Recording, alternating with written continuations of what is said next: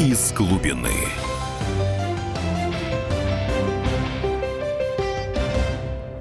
Добрейшего всем вечера. Итак, мы начинаем нашу программу из глубины. Сегодня тема ее, чем грозит вообще нам всем укрепление рубля. У микрофона ведущий писатель-футуролог Максим Калашников в студии корреспондент отдела экономики Комсомольской правды Константин Смирнов. Да, и ждем, вечер. да, и ждем мы сегодня нашего гостя, пробивающегося сквозь ледяной дождь вообще этим мрак.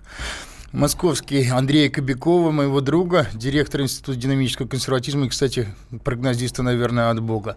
Но поскольку у нас вот все это наложилось, как сказать, одно на другое, я все-таки, значит, пока мы начнем без Андрея, вот, у нас, конечно, несколько провокационное название. На самом деле, э, при существующей, наверное, системе, что усиление рубля, его револьвация, что его девальвация, а на самом деле это путь в никуда, это из огня до в полымя, что называется, и то беда, и это. Хотя, естественно, производитель, сейчас отечественный производитель, он, конечно, стонет из-за укрепления рубля, вот эти, наверное, за последний год, за последние полгода это почти 20%, вот, все, ребята, они оказались опять неконкурентоспособными по сравнению с импортными товарами.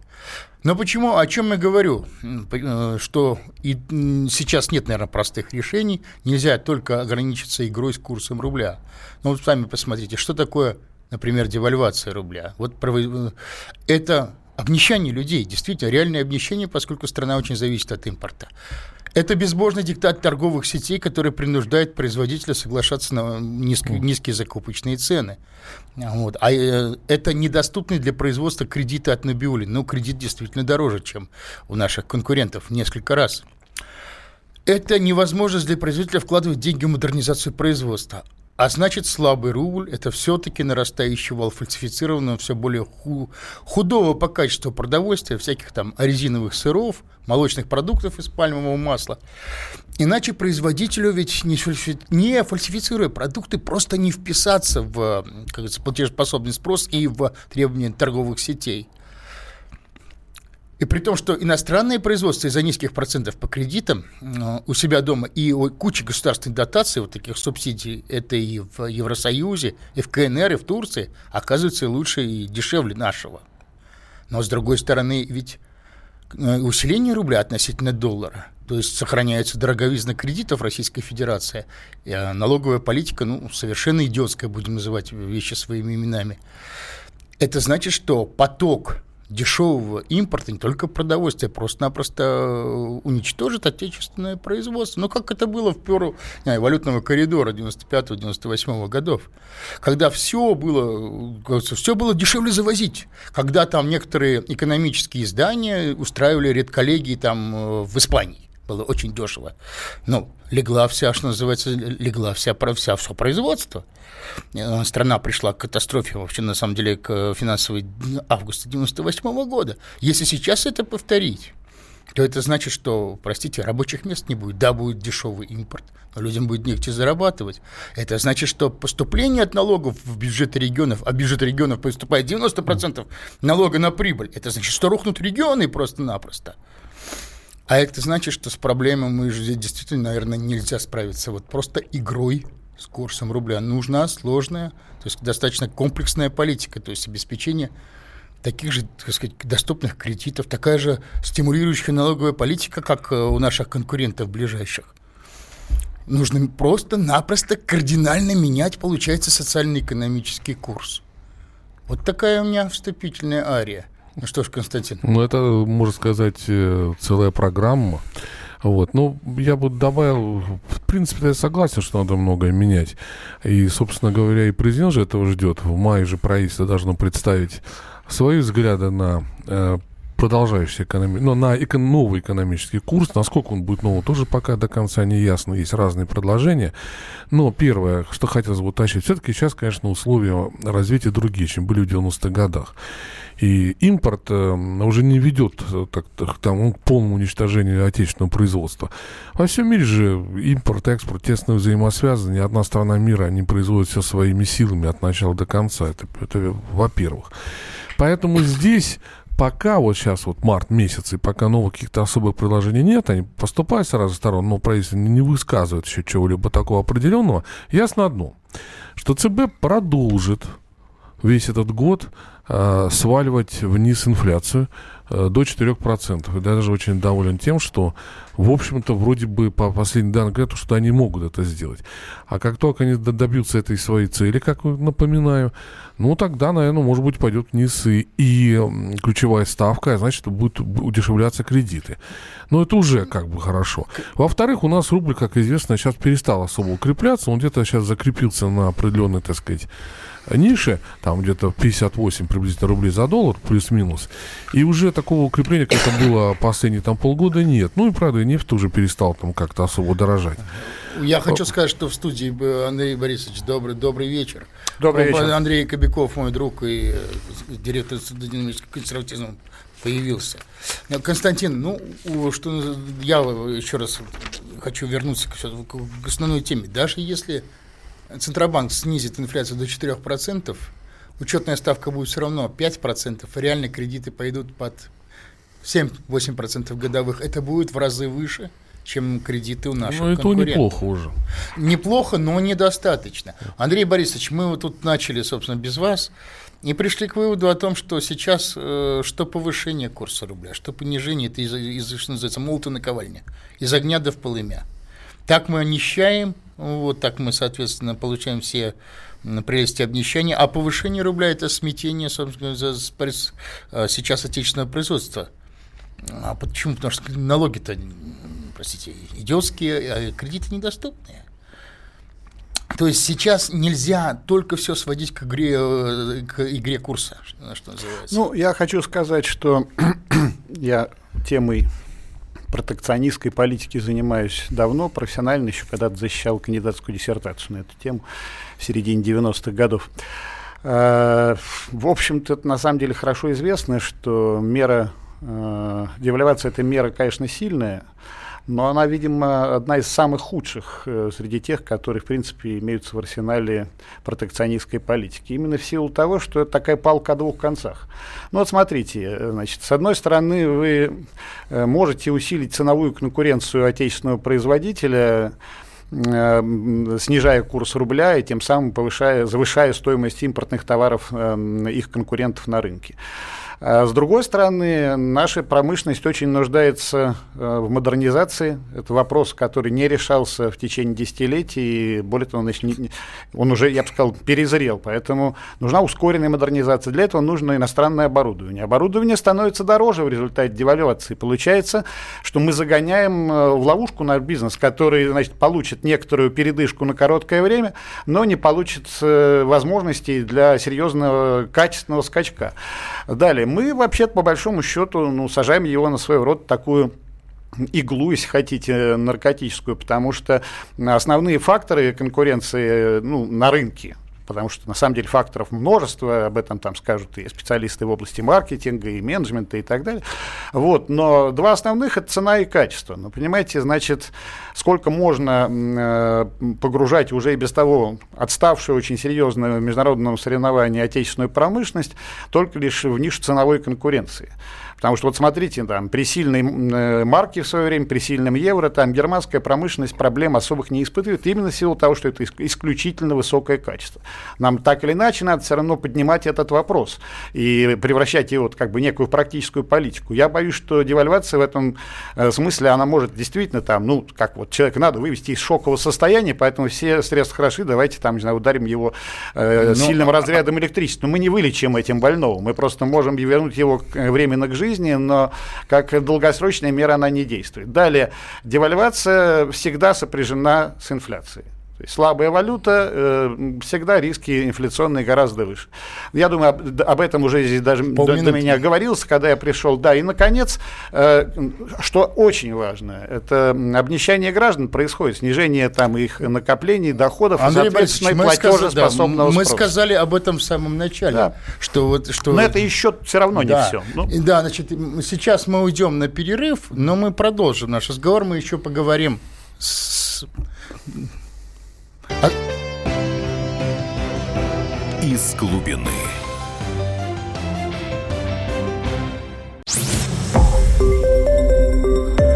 Радио Комсомольская Правда. Более сотни городов вещания и многомиллионная аудитория. Хабаровск 88 и 3 FM. Эм. Тюмень 99 и 6 FM. Кемерово 89 и 8 FM. Москва 97 и 2 FM. Слушаем всей страной. Из глубины.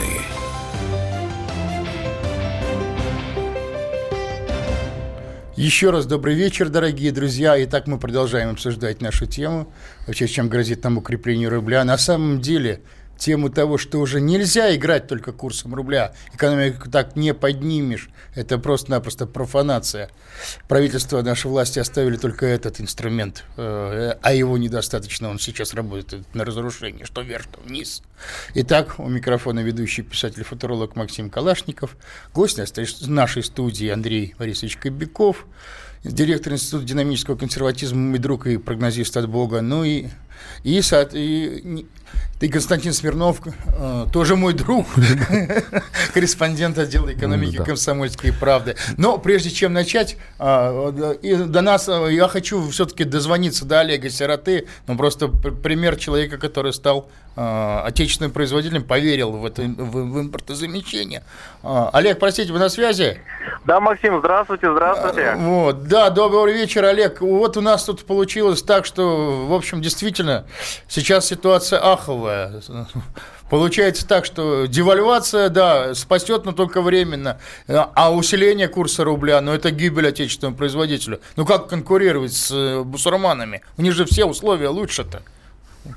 Вот а. я прошу рассказать это на своем примере. Вот сравните, Олег, с Германией. Вот нам говорят, вообще отечественный производитель делает резиновый сыр. Он гад такой, он портит качество.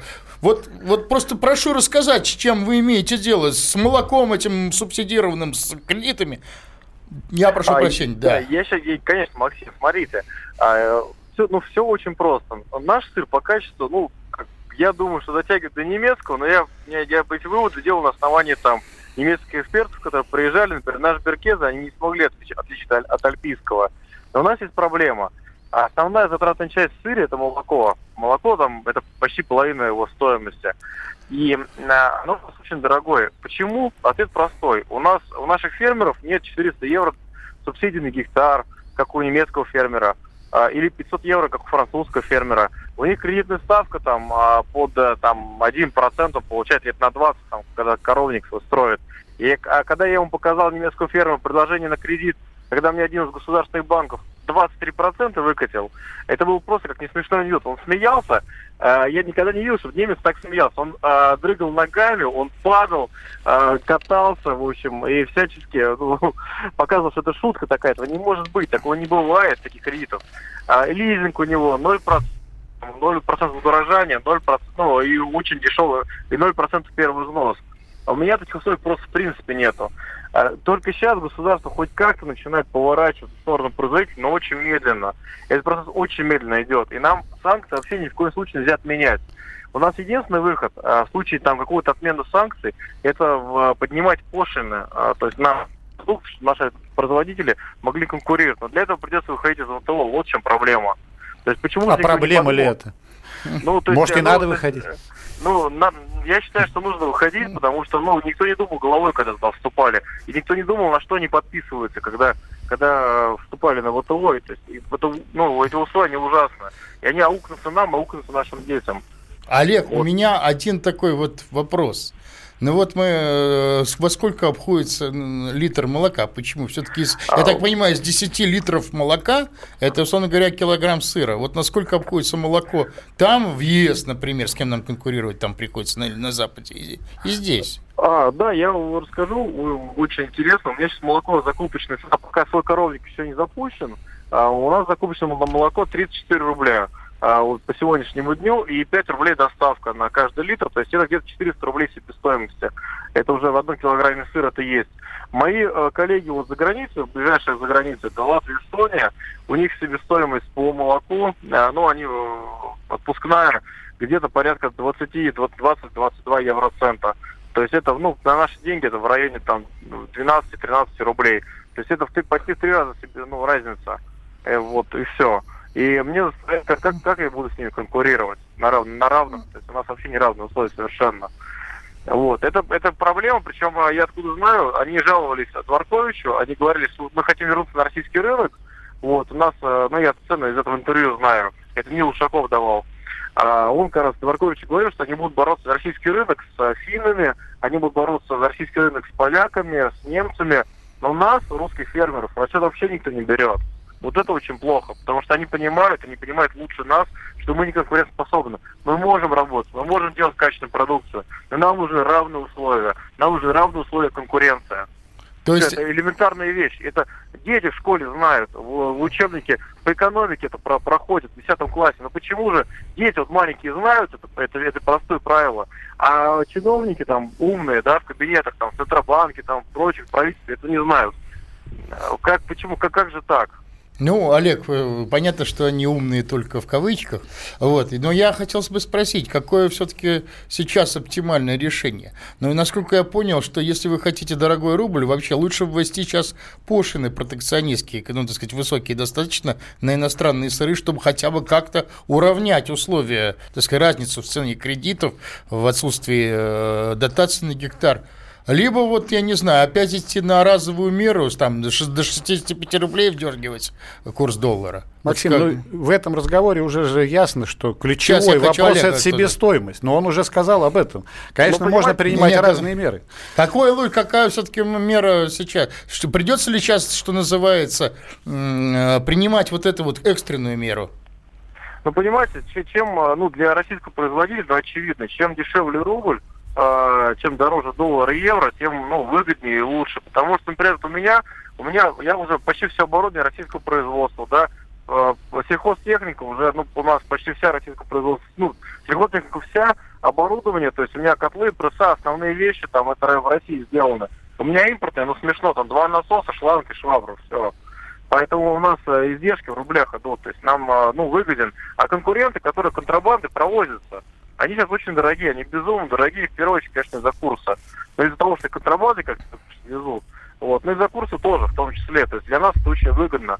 То есть для нас вот каждый день я смотрю как бы ну, прям э, с трагизмом, как э, ну, рубль э, начинает дорожать, как бы это очень плохо. То есть это прям вот каждый день это удар по экономике. То есть прям тебе берут и по утром подножку ставят. То есть, ну, то есть чем, чем дешевле рубль, тем лучше. Ну, в данном случае это просто временный мир. Олег, спасибо громадное. Вот. Спасибо. Да, жалко, что я, к сожалению, мы не смогли выйти на связь с Сергеем Серебряковым, производитель отечественных тракторов. Вот, они тоже сейчас в очень сложном положении находятся. Тут, конечно, наверное, все-таки, друзья мои, речь идет о том, чтобы как опять слегка девальвировать рубль, но я так понимаю, чтобы он все-таки потом стоял это вынужденная мера. Но все-таки нужно подумать о том, что как вы хотите из этой ситуации. Здесь уже дело действительно не в курсе. Здесь уже дело, простите, в Набиулиной в правительстве в общем курсе. Но это не в Набиулиной уже, когда мы говорим про себестоимость э, молока, которая составляет 50% себестоимости сыра, то, прошу прощения, речь идет, вообще говоря, о стратегической недоработке, которая уже существует там на больше четверти века в российской экономике. Взгляд на то, что якобы значит, не должно должно быть никаких государственных субсидий, должны существовать сугубо рыночные механизмы, эффективность самого производителя и так далее. Простите, вы в каком мире живете? Собственно, вся моя придуманном, вот, там, они живут в придуманном борьба мире. С, против вступления в ВТО, которую я вел там в течение там, двух десятилетий, значит, и в том числе и с тобой вместе, и с Константином Бабкиным, и, и самостоятельно, и как угодно, и выступая в том числе здесь в студии «Комсомольской правды» э, и на многих телеканалах. Я все время говорю, ну погодите, ну основной-то вопрос остается в том, что они-то не будут играть с вами по этим правилам.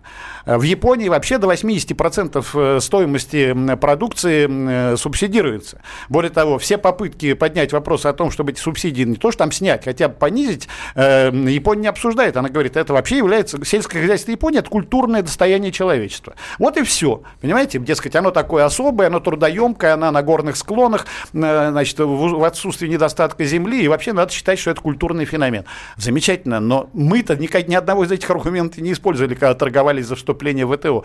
Э, значит, поэтому, простите, значит, корень проблемы не устраним. Вот когда мы будем сейчас говорить о курсе, еще раз повторяю, это может быть мера временная, невременная, то, что Серта сказал, вот как у него сердце там кровью обливается, когда курс растет, и как он радуется, когда он падает. Но, понимаете, это вот опять, это вот э, Олег Серту очень знаю лично, Но очень ему люблю и уважаю. Надо. Ему надо выживать, но он же должен думать о том, кто купит его сыр. Вот именно. Сыр-то надо Понимаете, в чем все дело? Он смотрит это глазами своего собственного предприятия, видит только бухгалтерию предприятия. Но, Но надо же а, думать простите, о том, что... я в защиту Олега скажу. Он сказал, выходите из ВТО, давайте пошлины Да дело не только в пошлинах. Прежде всего, тут я При хочу сказать, надо собственному фермеру давать нормальные дотации на производство основных продуктов, которых дальше готовится я, вся остальная я, В данном случае я хочу сказать, что э, настроение Олега можно понять, как и настроение многих других. Они поверили в импортозамещение. Олег, такие как Олег, они вложили все свои деньги и сейчас не могут разориться. Так э, американские фермеры в этих условиях просто брались за винчестеры.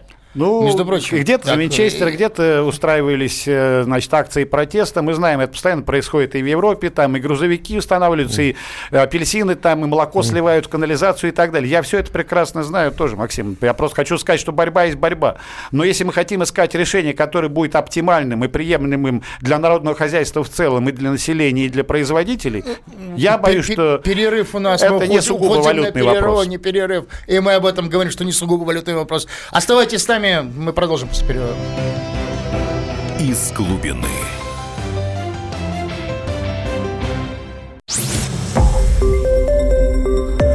Радио «Комсомольская правда». Более сотни городов вещания и многомиллионная аудитория. Ставрополь 105 и 7 FM. Эм. Севастополь 107 и 7 FM. Калининград 107 и 2 FM. Эм. Москва 97 и 2 FM. Эм. Слушаем всей страной. Из глубины.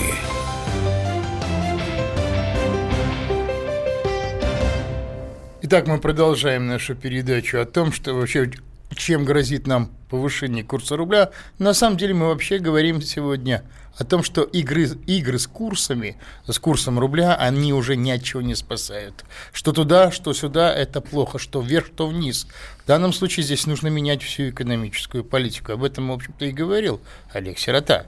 Я напоминаю, что у микрофона ведущий писатель-футуролог Максим Калашников, гость нашей студии, директор Института динамического консерватизма, мы, кстати, соратник по борьбе с в ВТО Андрей Борисович Кобяков и корреспондент отдела экономики Константин Смирнов «Комсомольской правды». Ну что, я напоминаю, кстати, телефоны прямого эфира 8 800 297 02, WhatsApp и Viber это 8 967 200 9702, такой же одноименный номер. Ну что ж, давайте вернемся к теме нашего разговора. Все-таки Олег говорит, э, что надо ну, кардинально менять фактически экономический курс. Это надо менять правительство, Но... это надо менять руководство Центробанка, да. это надо выгонять, так сказать, весь мозговой э, Максим, этот аппарат. для начала он сказал, а, нынешний либеральный. Максим, ну для начала он сказал, ставьте пока санкции. Кстати, это все производители продолжают это просить. Дайте еще хотя бы пару-троечку лет, и тогда мы как-то ну, обрастем жирком, и тогда, может быть, ну, например, он Э, коровник достроит, он сказал, что коровник еще не может достроить, у него будет молоко дешевле ему обходиться, не в 39 рублей за литр с доставкой, а там где-то рублей в 20, наверное. Вот, и уже у него будет себестоимость э, сыра значительно ниже. Вот я, кстати, видел этих фермеров и других в Московской области, писал об этом в «Комсомольской правде». Люди же так по-хитрому тоже поступают, не берутся за большое что-то, а вот на свои средства делают так, чтобы обеспечить питание там человек 100-200, которые приезжают прямо к нему. Это разрешено нашими законами. Такой маленький магазинчик, да, да, да. там сыры делают, там еще чего-то. Ну, Константин, ну это же не выход. Э, ну, почему? Это тоже выход. Потому что... Смирнову, да. Это, этот человек сделал, второй сделал, третий сделал. У меня сосед по даче этих самых Перепелов развел и Я продает прошу, яйца что значит не выход? Э, В советской даже статистика отмечала, Личное что 56% товарного картофеля в СССР давали личные подсобные хозяйства. То есть больше половины товарного, а не только для собственного производства. Поэтому вот эти Да. мелкие хозяйства, да еще с учетом более современных технологий, которые позволяют получать совершенно другую продуктивность, которая Да. не Да, снилась в ребята, Советском только, Союзе. только вы на- нарываетесь на тор- диктат торговых сетей, на систему Ну, вот сбыта. как раз на, пример, то, который на то, что, на то, что, простите, все-таки надо развиваться, нужен кредит, и там, где э, западный фермер делает все за год, э, нашим сиротам приходится делать по, по, по 4 по 5 лет за сейчас. Но до нас дозвонились. Простите, говорите вы в эфире. Да, Пе- да. Петр, да, здравствуйте, добрый вечер. Добрый вечер. Ну, у нас март 92 года, это начало гайдаровской трагедии, 25-летия, 25-летия как раз сейчас Ну, исполнилось. январь скорее. Вот, Скорее январь, Ну, январь. 2 в января. в ян- нет, в январе он отпустил, а в марте э, это была середина. Он же э, к июню обещал уже цены стабилизировать, и они должны были пойти вниз вместе с Борисом Николаевичем. Вот, а э, что делать? Ну, вот смотрите, Владимир Владимирович встречался с господином Мао и любезно с ним разговаривал. Господин Мао проводил Гайдаровский форум. Потом он отчитался на дружественной радиостанции об этом. Он сказал, что главным достижением Гайдаровского форума явилось то, что с каждым годом на него приезжают все более и более, все лучшие и качественнее зарубежные советники. Ура! Кроме того, он сказал, что у нас в экономике ужас, но не ужас, ужас, ужас. А вообще-то, конечно, рубль должен быть прежде всего стабильным. Об этом записано в законе банка о том, что он должен быть стабильным. Он должен быть квазистабильным. Он стабильный, экономика выросла, потом его чуть-чуть там отпустили. Так и будет расти. Но когда э, спекулянты гоняют как зайца этот наш э, российский рубль, куда хотят, туда и загонят.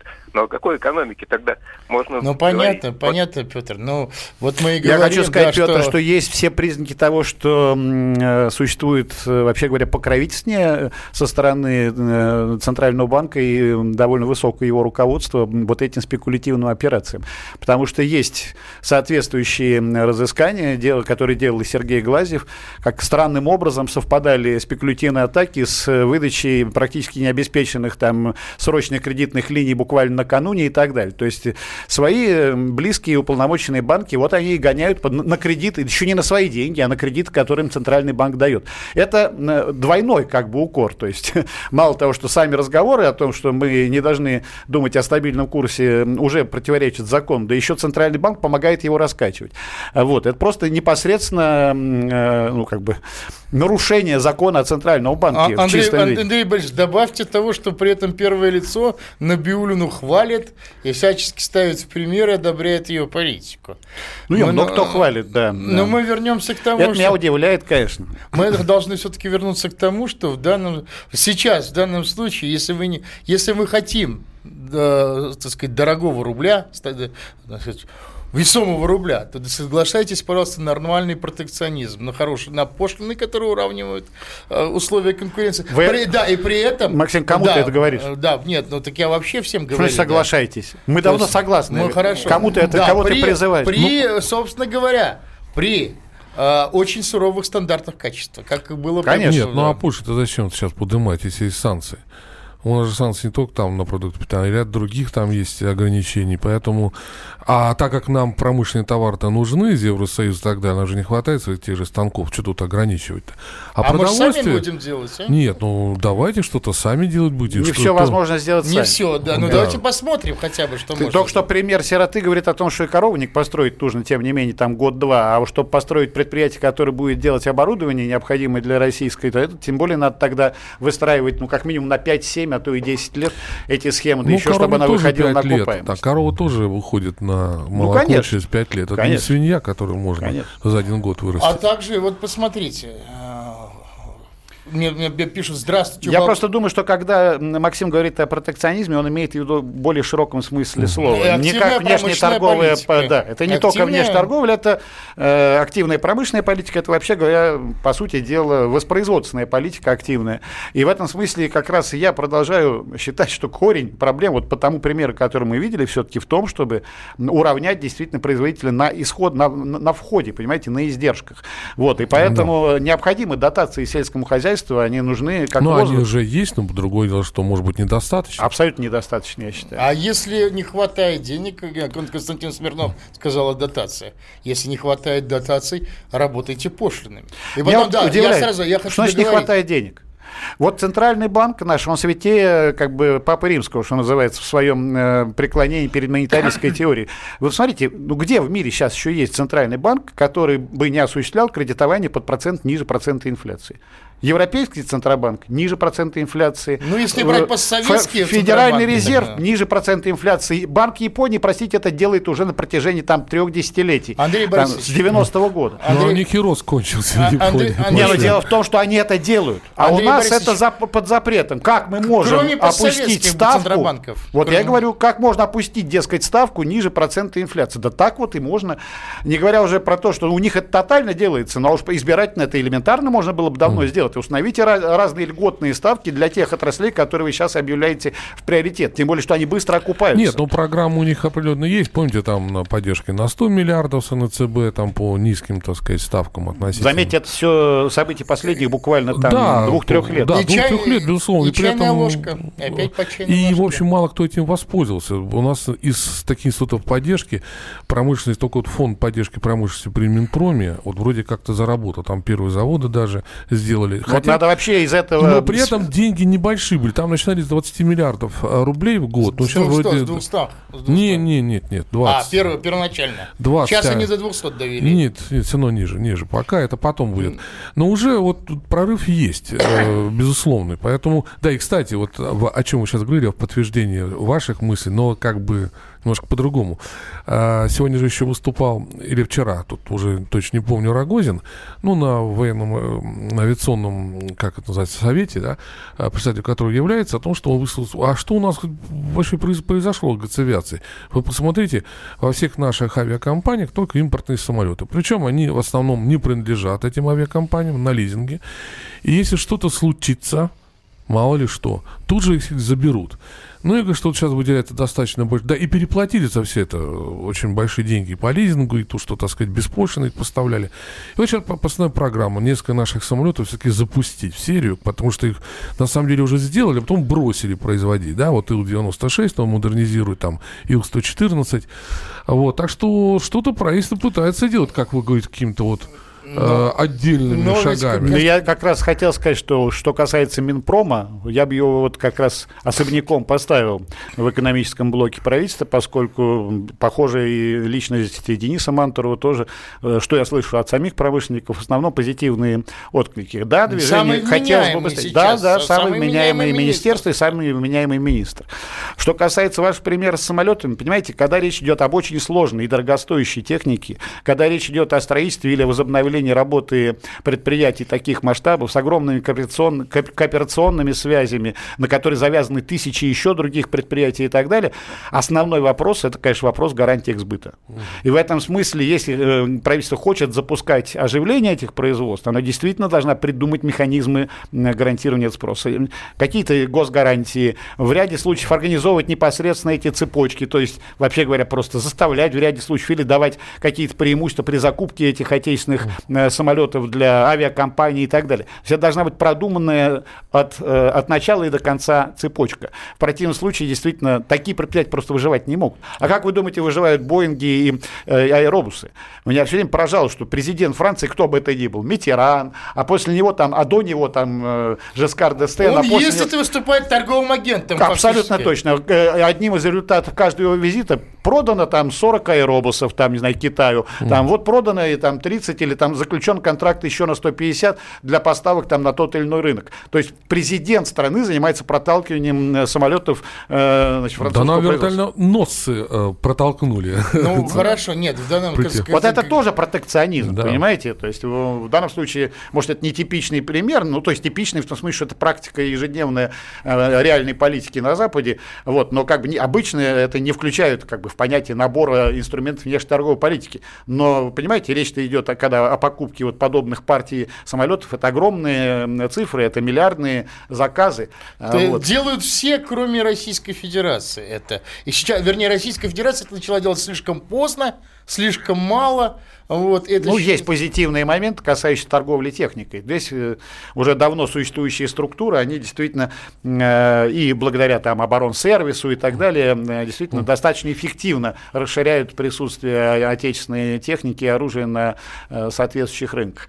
Вот, но в целом, да, я хотел бы сказать, мы 25 лет, вообще говоря, пожинали плоды вот этой идеологии гайдаровских реформ, К сожалению, государство должно уходить. Мы уходим на перерыв, оставайтесь на нашей волне, друзья мои. Продолжим.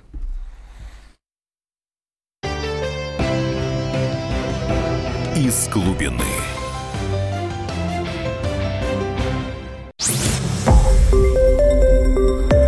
Радио «Комсомольская правда». Более сотни городов вещания и многомиллионная аудитория. Иркутск 91 и 5 FM. Красноярск 107 и 1 FM. Эм. Вологда 99 и 2 FM. Эм. Москва 97 и 2 FM. Эм. Слушаем всей страной. Из глубины.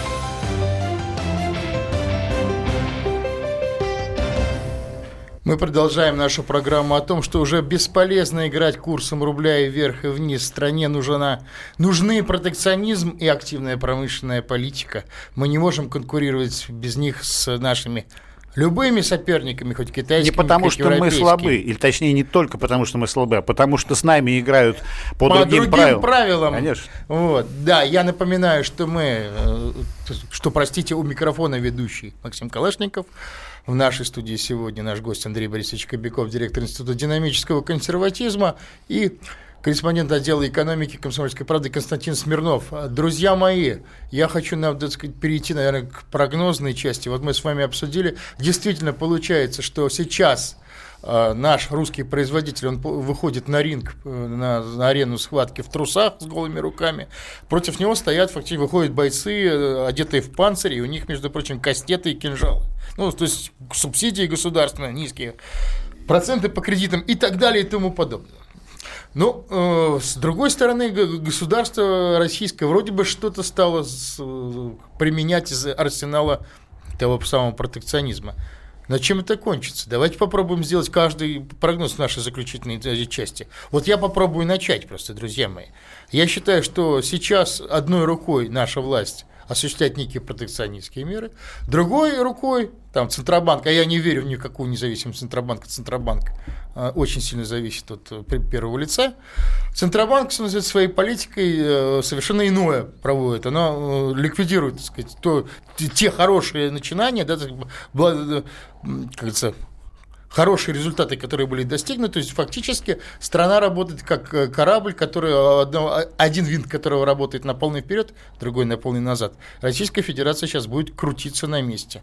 Никакого экономического роста не будет, это приписной рост. Вот. Э, первое лицо будет говорить, совместим те другие подходы, в результате будет опять машины раздрай. И в конце концов все будет, дойдет до того, что страна стукнется о камни экономически. И дай бог, что нашлась спасательная команда, которая быстро сможет э, корабль спасти тогда. Но как считаете вы, Андрей Борисович? Ну, во-первых, приведенный Манками... пример, э, я считаю, э, он еще как бы нуждается в определенном пояснении. Вот сегодня мы говорили про важность существования контрсанкций российских да. и о том, что э, абсолютно желательно, если не необходимо, их сохранить еще на там, пару-тройку лет. Но вот смотрите, ведь они э, давали определенный шанс, э, если мы им не воспользовались, то упрекать в этом можно кого угодно, но меньше всего, кстати, предпринимателя, потому что вот образовалась лакуна, э, за счет того, что определенные импортные товары перестали на этот рынок поступать. Да?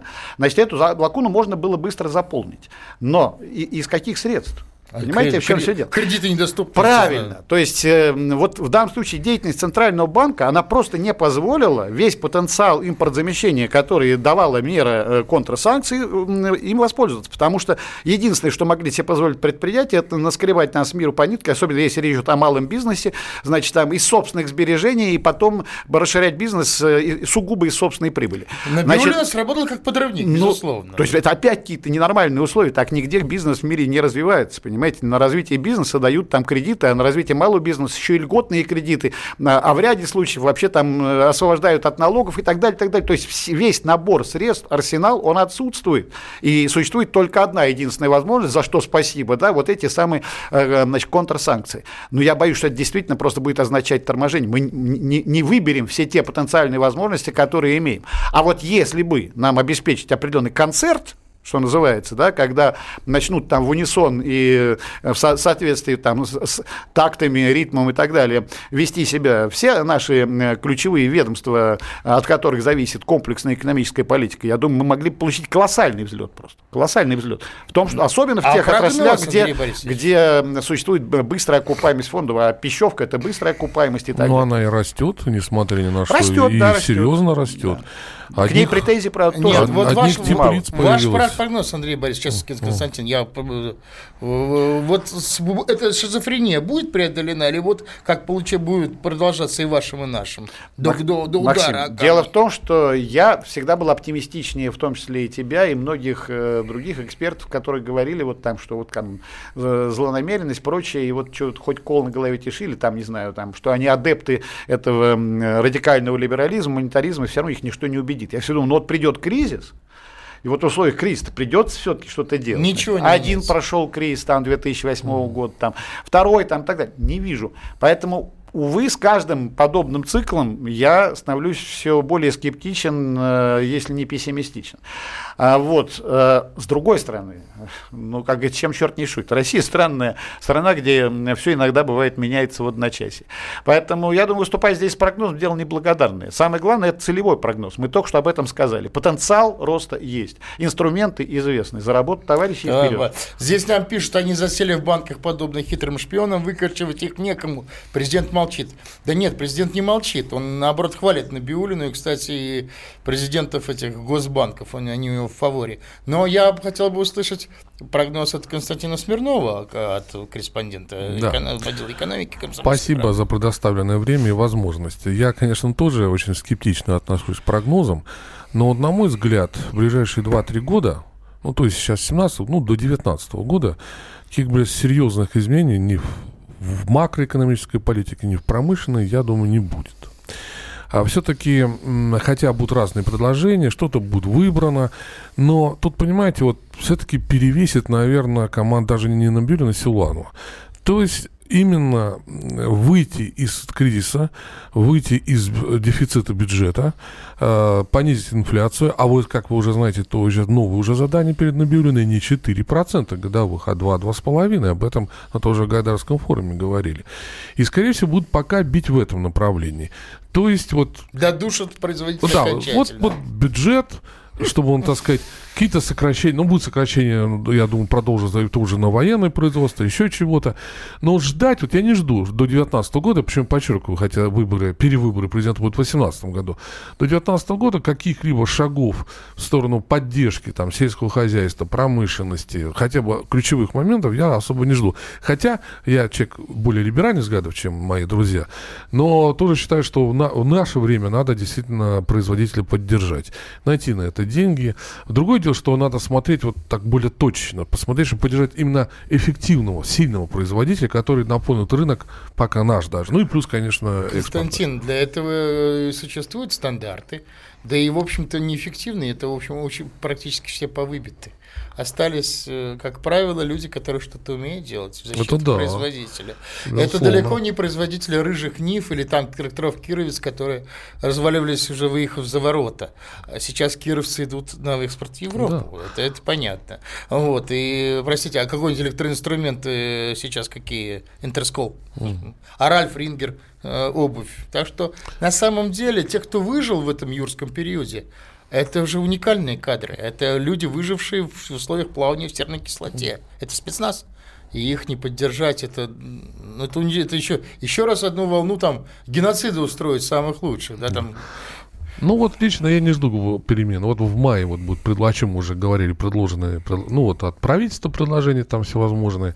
Вот, э, уже предложено, как вы знаете, и от э, Московского мирского форума предложение, и от Столыпинского клуба.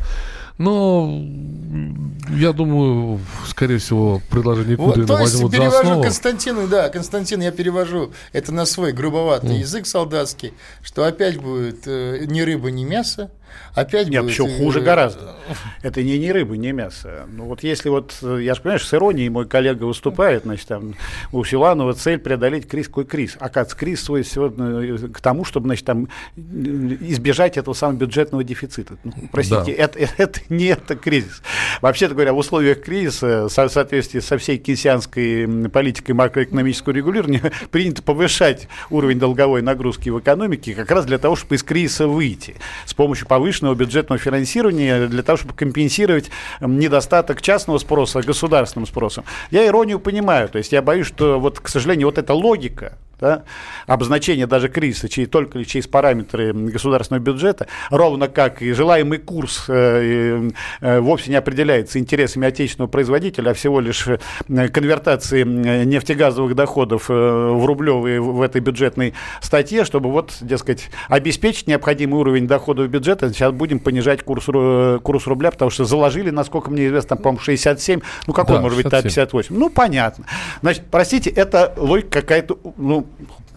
я не знаю, можно в эфире? Ублюдочная, простите. Да, нет, да, Андрей Ну, Борисович, просто ублюдочная. говори, говори, дорогой. Ну да, ну вот, а что еще сказать, понимаете? Ну, ну, ну, ну, извините, но если... Ее уже нельзя даже назвать, там, не знаю, какой-то антиутопией там или еще что-то. Вот. э, Нет, э, нет, Андрей Борисович, это сектанты. У Да, это них придуманный мир. Да, да, Они это не, ни Набиулина, ни Грефа, ни Кудрина, ни Гайдара с Чубайсом на Западе бы близко не пустили к управлению экономикой. Это звери для здешних, для здешних мест. И они произведены здесь великие экономисты. Вот. Вот. Но единственное, я все-таки надеюсь на то, что налоговая система в пользу производителя будет заменена где-то вот с 2019 года приблизительно. Просто пока непонятные Если кто параметры. доживет. Ну, раньше точно невозможно. Вот, друзья мои, спасибо огромное. Вот, в данном случае тема необъятна, не на все мои вопросы успели ответить. Но будем продолжать, что называется, держать руки, на- руки на пульсе, руку на пульсе, потому что это наша жизнь. И, и вам Да. спасибо, друзья Спасибо мои. за внимание. До, до следующего понедельника, До друзья свидания. мои. Из глубины.